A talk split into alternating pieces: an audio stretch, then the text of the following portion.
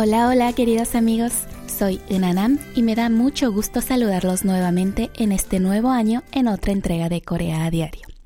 Espero que 2023 venga lleno de felicidad y de sorpresas agradables para todos.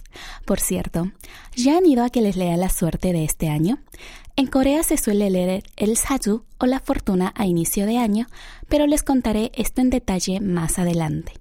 Entre algunos datos curiosos sobre Corea que trataremos en la entrega de hoy está el retorno al trabajo presencial de las empresas TI que habían cambiado a trabajo a distancia desde el brote del coronavirus y también qué lugar ocupa Corea en la lista de los países más poderosos de 2022 según un estudio de una empresa de medios estadounidense. Por otra parte, hablaremos también un poco sobre el mercado inmobiliario en Corea después de dos años y medio de aprobar nuevas leyes de arrendamiento. Suena interesante, ¿verdad? Pero antes de empezar, no puede faltar buena música para alegrarles el día. Escuchemos la siguiente canción. Conejo Gordo, de Chang Yun-jong.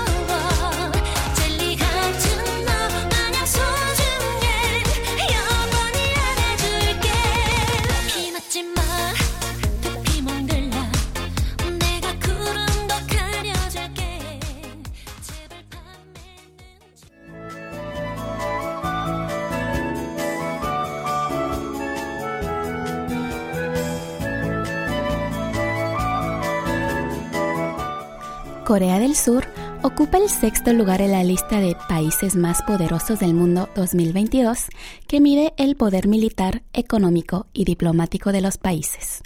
Dicha lista fue publicada el día 31 de diciembre del 2022 por Noticias de Estados Unidos e Informe Mundial, una revista estadounidense que publica noticias, opiniones, consejos al consumidor, clasificaciones y análisis la empresa estadounidense realiza un estudio anual basado en encuestas a 17.000 personas de 85 países para determinar el nivel de influencia global de los países en materia de política exterior, economía y poder militar.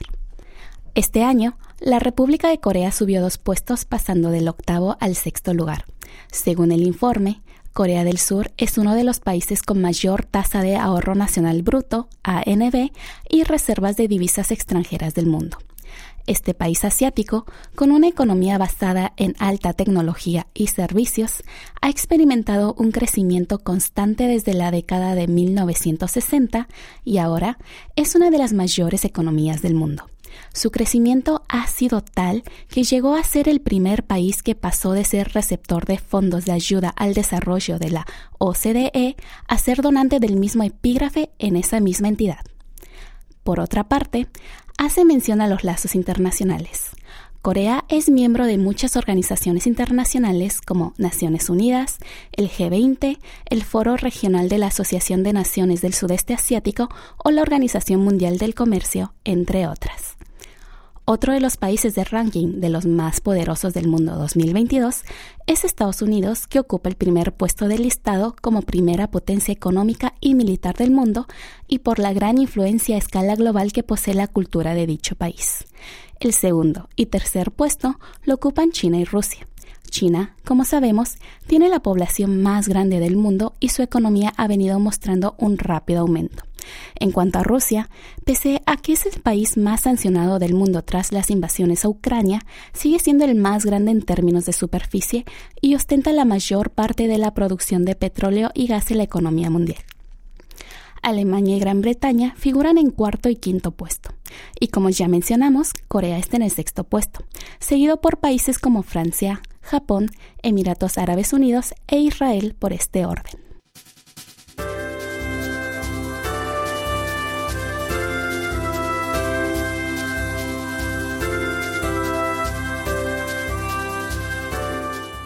¿Les gusta que les lea la suerte?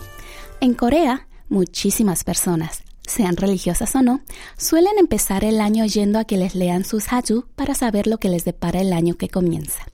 El Saju es un método para leer la fortuna muy difundido en Corea. Se basa en la fecha y hora de nacimiento y, según dicen, a través de él puede conocer la suerte o los obstáculos que uno tendrá en la vida. Los coreanos solían ir a los budang, chamanes coreanos, o a cafeterías u oficinas de expertos en leer Saju a que les leyera la suerte. Sin embargo, en esta era virtual, leer el destino es algo que pueden realizar desde la comodidad del hogar con solo pulsar unos cuantos botones. Y lo mejor de todo es que es mucho más económico que una visita presencial. Por ejemplo, una lectura presencial cuesta alrededor de 40 dólares, pero la sesión online de aproximadamente 30 minutos cuesta entre 7 y 24 dólares. Su comodidad y su módico precio permiten que mucha gente, aun aquellos no muy interesados en el tema, accedan a la lectura de sus Haju por medio de páginas de Internet o aplicaciones. A esto se le suma la inseguridad al agudizarse la recesión económica, algo a lo que se suma el factor incertidumbre. Como era de esperar, la tendencia de leer el Sayu de manera virtual es más popular entre la generación MZ, es decir, aquellos nacidos entre 1980 y principios de la década del 2000. Por ejemplo, las consultas del mes pasado de Expert, un servicio de consultas online de adivinos, expertos y profesionales de diversos ámbitos, tuvieron como protagonistas principalmente a la generación MZ. Según los datos de la empresa proveedora de dicho servicio, un 74% de las ventas totales y el 72% de las transacciones fueron hechas por jóvenes en sus 20 y sus 30. Si se amplía el rango de edad hasta las personas en sus 40 y pocos, los ingresos generados por la generación MZ alcanzan hasta un 80%. Según un empleado de la empresa, el ámbito de la asesoría sobre la fortuna está ganando una gran popularidad entre los jóvenes y estiman que se debe al excelente acceso a Internet de Corea y a la costumbre de usar aplicaciones y servicios online de este grupo. Im Myung-ho, profesor de psicología de la Universidad de Hanguk, añade que la generación MZ atraviesa muchas dificultades. Por ejemplo, algunos recién empiezan su vida social, lo que les hace sentir más ansiedad y preocupación por el futuro. Consecuentemente, intentan encontrar estabilidad mental o apoyo emocional leyendo su fortuna en línea, algo mucho más accesible que el método tradicional. Bueno amigos, Hagamos una pequeña pausa para disfrutar de otra canción. Escuchemos a Kupi que nos canta Todo irá bien.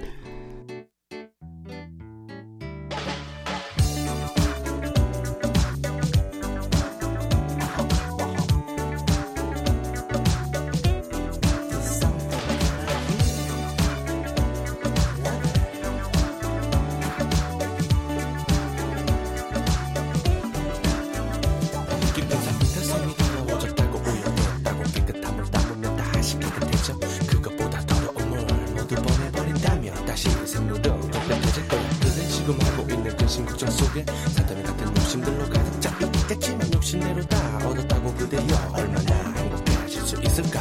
어린 시절 내가 가장 불행했던 건 방학 전에 선생님이 주신 성적표. 우리 집 때문이 마치 전부 같았고 날 벼락 같은 어머니 꾸준 소리. 어떻게 그 순간을 넘기고 지금 살아있는 이제 와서 돌아보면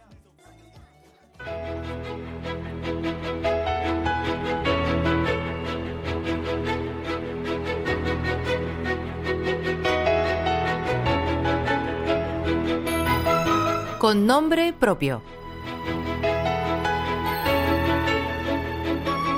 Hola amigos, bienvenidos a Con Nombre Propio, espacio donde les presentamos a aquellos personajes que brillan con luz propia en la sociedad surcoreana. Nuestro primer protagonista de 2023 es el comediante y presentador de televisión Shin Dong-hyuk.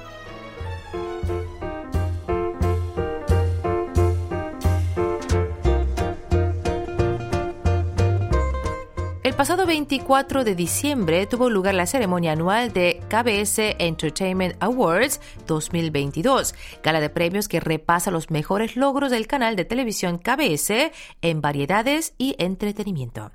El mayor galardón fue para Shin Dong-yeop por su labor en la conducción del programa Canciones Inmortales interpretando la leyenda. Cabe destacar que este comediante lleva al frente de dicho programa de competencia musical con la misma pasión desde que comenzó a emitirse en 2011. Shin Dong-yeop es un famoso comediante y presentador de televisión de Corea que nació en 1971. En 1990 ingresó en el departamento de teatro del Instituto de las Artes de Seúl, debutando un año después en el mundo del entretenimiento como comediante del canal de televisión SBS. Shin Dong-yeop es actualmente uno de los pocos presentadores de esa generación que debutaron en los 90 frente a la cámara que se mantiene en activo. Este famoso comediante coreano se caracteriza por hacer reír a todos con su gran sentido del humor y sobre todo por divertidos y pícaros chistes que en ocasiones no son para todo el público, pero sin caer en la vulgaridad ni generar malestar o incomodidad a la audiencia.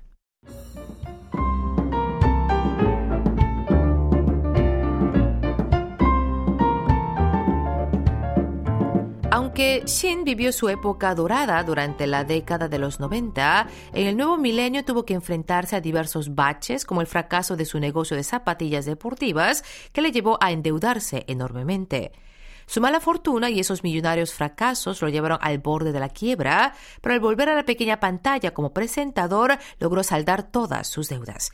Y muchos coinciden en que esa segunda edad de oro del comediante Shin Dong-yeop fue posible por ser una gran persona en la vida real, es decir, por su buena relación que ha mantenido durante años con sus compañeros y con productores del sector del entretenimiento.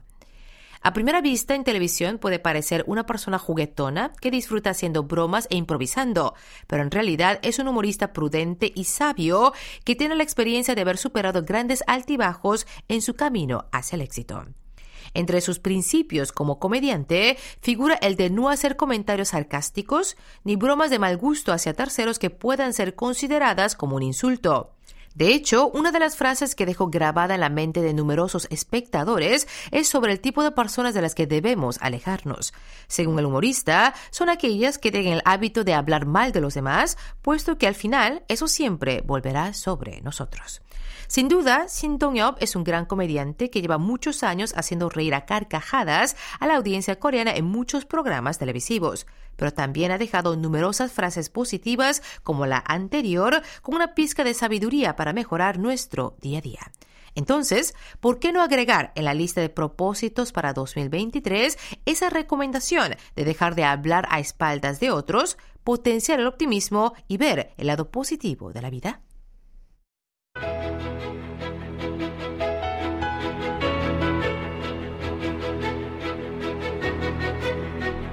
Con esta sugerencia cerramos con nombre propio. Mil gracias por su sintonía y hasta la próxima semana.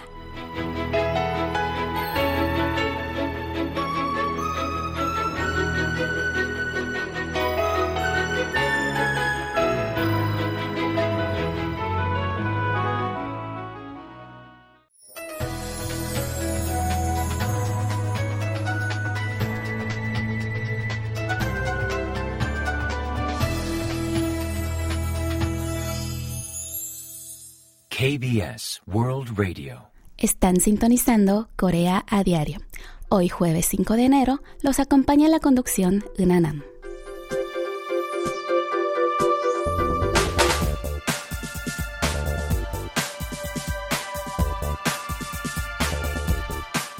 Después de tres largos años de pandemia, el mundo intenta volver a la normalidad. Corea no es la excepción y se han venido remitiendo de a poco las políticas de distancia social. Entre ese facto y la notable reducción de contagios, las empresas empiezan a suprimir el sistema de teletrabajo y retornan al trabajo presencial. Esto incluye hasta las empresas de TI, bastante acostumbradas a trabajar de manera virtual, tanto que hasta contratan desarrolladores que viven en el extranjero. ¿A qué se debe este cambio en las empresas de TI? Fuentes de la industria TI dicen que la recesión económica general y el empeoramiento del rendimiento de las empresas son los que han generado este cambio. Veamos qué modificaciones han realizado algunas de las principales empresas de tecnología de la información de Corea. Kakao, una de las mayores empresas de tecnologías de la información de Corea del Sur, anunció el 27 de diciembre que implementará un nuevo sistema de trabajo, dejando atrás el teletrabajo que adoptaron desde que llegó la pandemia. Desde el primero de marzo de este año, todos los trabajadores de cacao, en un principio, deberán ir a la oficina. Claro que habrá excepciones cuando sea más efectivo o inevitable trabajar desde casa. Una de las principales novedades del nuevo plan es eliminar el sistema de trabajo. Una de las principales novedades del plan es eliminar el sistema de tiempo núcleo, es decir, las horas en las que los trabajadores debían trabajar obligatoriamente, que era de 2 a 5 de la tarde, y permitir que decidan por cuenta propia los horarios de trabajo. Cacao también anunció que reemplazará el viernes libre que otorgaba cada dos semanas, algo introducido el julio del año pasado, por el día de recuperación que tendrá lugar el último viernes de cada mes a partir de este mes, dejando solo un viernes libre cada mes y no dos como antes del cambio. Otra de las empresas de TI NCSoft anunció recientemente que volverá el trabajo presencial al 100% a partir de 2023 y otras compañías de juegos como Nexon y Netmarble también adoptaron medidas similares, pues anunciaron que desde este año ya no fomentarán el teletrabajo. Esta vuelta al trabajo presencial en el sector de videojuegos se da porque han aumentado los aspectos negativos al trabajar desde casa, generando, por ejemplo, retrasos en el desarrollo de los juegos.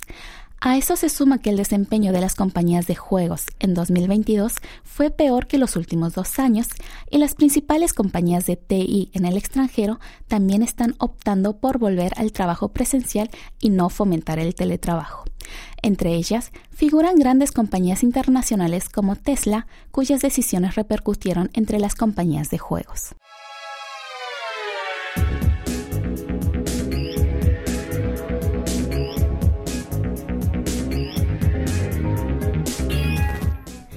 ¿Han visto que en algunos anuncios de alquiler especifican algunos requisitos de los inquilinos? Hay de todo tipo, empezando desde los más básicos, como no se permiten mascotas o fumadores, hasta los que solo admiten personas con cierto nivel de solvencia económica. Por eso, hay casos en que los inquilinos necesitan realizar todo un papeleo para firmar en el contrato de alquiler. Sin embargo, en Corea esto está cambiando y ahora son los inquilinos quienes pueden adoptar el rol de quisquillosos. Por ejemplo, un agente inmobiliario de Corea menciona que los inquilinos sienten mucha inseguridad al alquilar por Chonse, un sistema de alquiler de viviendas de Corea que, en lugar de pagar un alquiler mensual al propietario, se deposita una fianza única de alto valor en la cuenta bancaria del dueño de la vivienda. Esto permanece en la cuenta del dueño, quien debe devolverlo al arrendatario al finalizar el contrato. Según los agentes de inmuebles, los inquilinos, antes de decidirse por alquilar por Chonce, además de las preguntas que se suelen realizar, como el estado de la propiedad, también realizan preguntas algo personales del propietario, por ejemplo, a qué se dedica, si es alguien de confianza o hasta su carácter. En gran parte, esto se debe a que últimamente se han reportado una serie de fraudes de este sistema de alquiler y debido a que la suma abonada es grande, las personas temen de perder tan gran suma de dinero. Es por eso que los inquilinos, especialmente aquellos jóvenes que alquilan por primera vez, suelen desconfiar e inundan con preguntas a los agentes inmobiliarios. Un veinteañero mencionó que eso era inevitable, pues no hay lugar alguno en donde puedan hallar información sobre el propietario. Como era de esperar, esta actitud no agrada a los propietarios, pero deben cooperar a las demandas de los interesados, pues entienden que pueden sentirse inseguros y más que nada porque ante la drástica caída de los precios del chonce cuesta encontrar inquilinos. El panorama es totalmente opuesto al de hace dos años y medio, cuando en julio de 2020 entraron en vigor dos propuestas de ley para mejorar los derechos de los arrendatarios ante los crecientes precios de las viviendas. Una de ellas autorizaba ampliar los contratos Chonce de dos años por otros dos más, y la otra a limitar el aumento de la renta al 5% tras un periodo de contrato de cuatro años. Los expertos dicen que la ley de arrendamiento necesita mejoras, pues aunque su enfoque es correcto, prima un exceso de regulación, pues fue diseñada cuando los precios del chonce estaban disparados. Así, aseguran que la ley debe mejorarse para ganar flexibilidad y permitir que los precios se muevan de acuerdo a la lógica del mercado, pues la excesiva intervención legal ha generado un estancamiento del mercado inmobiliario.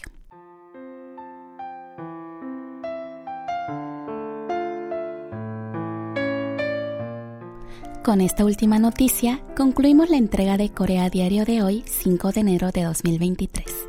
Como todos los jueves, les ha acompañado Naname en el micrófono y les dejo con la última canción de hoy que se titula Blancanieve de Iru. Hasta la próxima.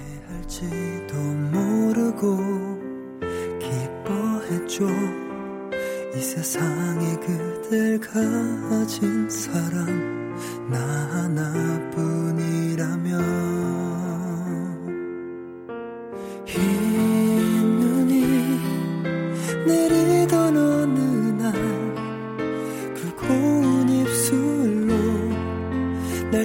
랑한다고 안녕이라 말을 하고 그대가 내 곁에 떠나가